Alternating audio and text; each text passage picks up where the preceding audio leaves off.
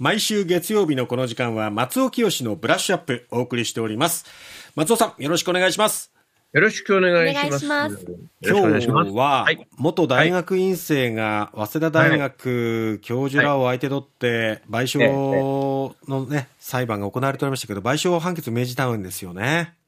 そうなんですよね。はい。あのこれ、渡辺直美さんという早稲田大学の文学学術院の教授だった方、ええ、あの、まあ、文芸評論家として大変名高い方なんですが、この人からセクハラを受けたということで、ええー、かつて教え子だった、まあ、今あの、作家として独り立ちされている深沢玲奈さんという女性の方、えー、ちなみに今の年齢でいうと、71歳の渡辺さんを32歳の深沢さんが訴えたという形になるんですが、うん、はい。まあ、早稲田大学とお渡辺さん、これ、双方に対して損害賠償を深澤さん求めていたんですが、はい。まあ、それの10分の1相当の55万円の支払いを命じたんですね。はい。はい。セクハラを受けたということなんですが、あのー、そうですね、これと別に、えーえー、5万5千円の支払いっていうのも命じられたんですが、うん、あのー、これは、その大学の中で、うん、えー、そのこの深澤さんが、ちょっと渡辺先生はこんな、えー、ことを言うんですけど、やるんですけどと、うん、卒業したら俺の女にしてやるなんてことを、あのー、学生に向かって言うけしからん。うんやっても、そのけしからんことはもう間違いないんですが、えー、それを相談を受けた別の教授が、その深澤さんにあなたにも隙があるんじゃないのみたいなことを言ったということで、ここでまた深澤さんは、えー、これに対しても、あのまあ、心痛めていらっしゃったわけですが、これ、賠償責任っていうのはね、まあ、55万のさらに10分の1に相当する5万5千円の支払いだったんですが、ええ、この値段どう思います？値段っていうのか、この金額ですね、額面どう思われますか？いや、少ないなと思いますけどね、心の傷と比較したときにですね。そうなんですよね。釣り合ってないなと。うん、これね、あの、新聞、メディアの捉え方でも、その、まあ、単に賠償命令っていうことを報じたところもあれば、ええ、安すぎだろうというような批判的な報道と分かれてるのが、うん。ええ、これはあのー、まあ、もちろんこの深澤さんは、この金額に満足はされてないですよね。うん、あのこれやっぱりこの生きる支え、まあ、ご本人の言葉で言うと、生きる支えを、文学と生きる支えをハラスメントで奪われたと。大学には同じ過ちを繰り返さ繰り返さないようにしてほしいっていうふうに言ってるんですけど、ええ、いや、いかにも安くて、これ、司法の今の判断っていうのは、こんな金額で現れてるんだなと、そういう国に今、僕たちは生きているのかと思うと、ちょっとぞっとしますが、うん、このことに、あの、なんでこういうふうに、えー、まあ、反応してるかというと、はい、実はこの僕、この渡辺先生っていう人に、あの、同じ学校で教わる立場になったんですね。まあ30年ぐらい前ですけどね。あ、そうなんですね。で、この渡辺先生って人は当時から、ええ、あのまあ、当時の新進女性作家のことなんかを授業中に名前を出して、ええ、あれは俺が食わせてやってるみたいなことを言う人だったんですよ。はあ。で、僕はまあ大学離れて久しいですけど、ええ、まだあいつあんなこと言ってんのかと。あ,、まあ、あいつって言っちゃいましたけど、僕本当、本当に嫌だったから、この人が。えまあ、はい。尊敬に値しませんもんね、こういう行為は。そうですね。こういうセクシャルなことを抜きにしても、まあ、あの、まあ、今で言うとこの上から目線を甚だしい人で、まあ、あるテーマで僕が発表しようとするときも、そんなテーマ、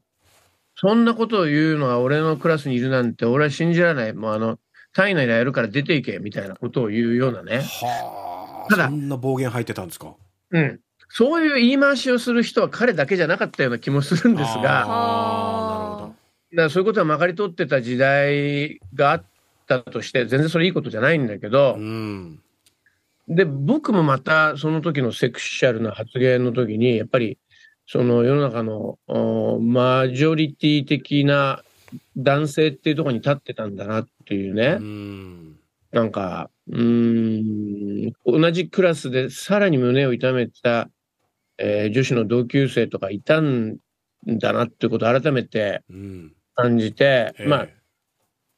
もういいよ、じゃあ俺出ていくよっていうような感じでしたけど、別に僕は学校に文句を言ったわけでもないんで、ええ、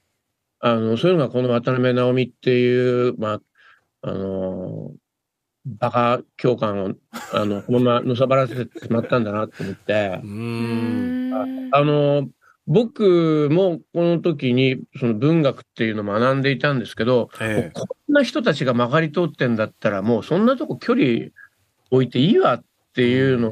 で、うんうん、音楽の方にぐいぐい行ったっていうのが実際あるんで。なるほど。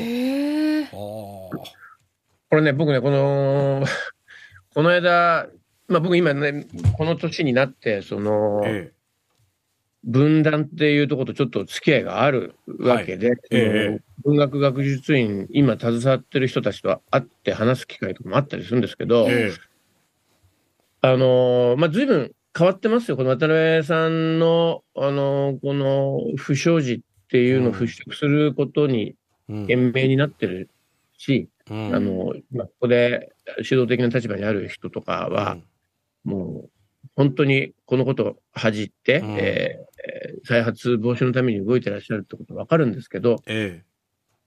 まあ、全国のいろんなあ大学、あるいは大学にとは関わらず、あの、閉じたところでこういうことって起きてるんだろうなってことを察してしまうんですね。うん。うん。それあの、今日別に告発大会じゃないんですが、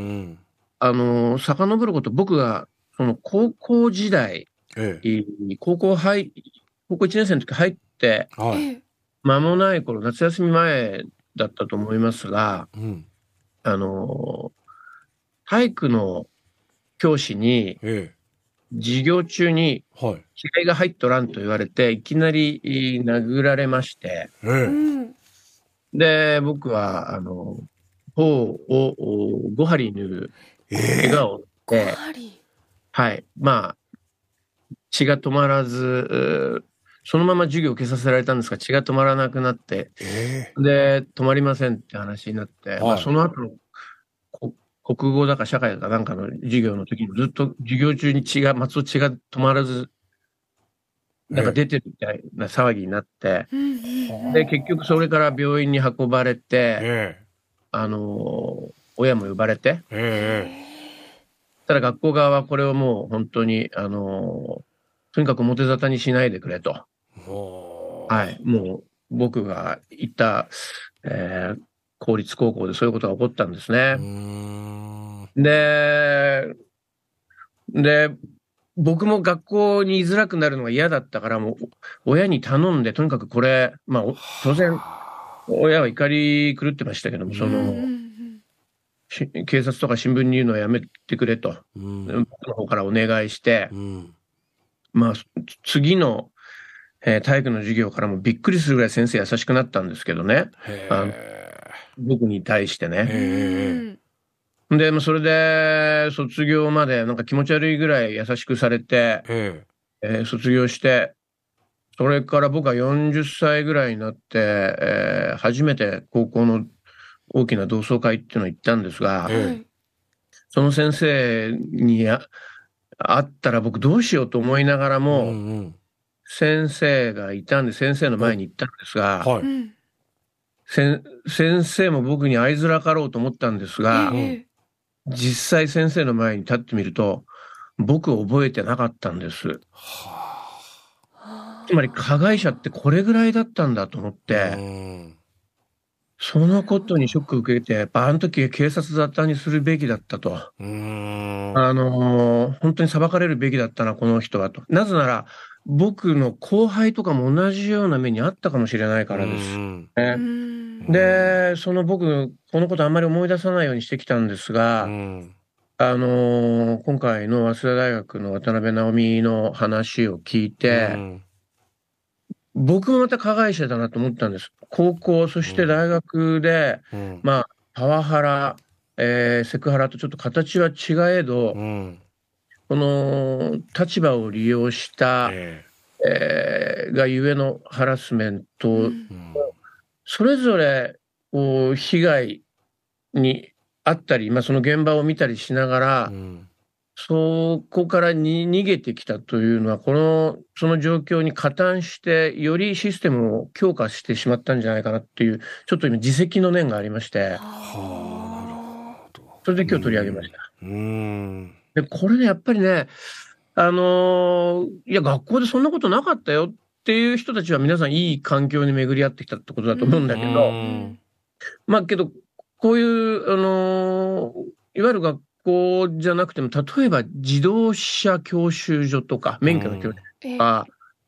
で、まあ僕の若い頃は、なんか、すごい先生の口が悪かったりとか、あの女の子の友達とかはすごいセクハラにあったりとか、そういうの聞いてましたけど、まあみんな免許欲しいから、あのまあ、ちょっと我慢すれば終わることだからって通過儀礼みたいな感じで、まあまあある、あるあるだからみたいな感じで、特にそれに対して声を上げなかったっていう、まあそういう時代が長く続いてたような気がします。で、職場でもそうかもしれないし、あの、だけど本当皆さん勇気を持って声を上げていただきたいし、周りの人たちもそれに気づいたら、それ黙って見ていることもあなたは加害ですよというふうに申し上げたいし、うん、えー、ここ言いながら僕今自戒しております。僕も今、あのー、気がつくと、うん、年少の人たちに囲まれることとか多いですから、うん、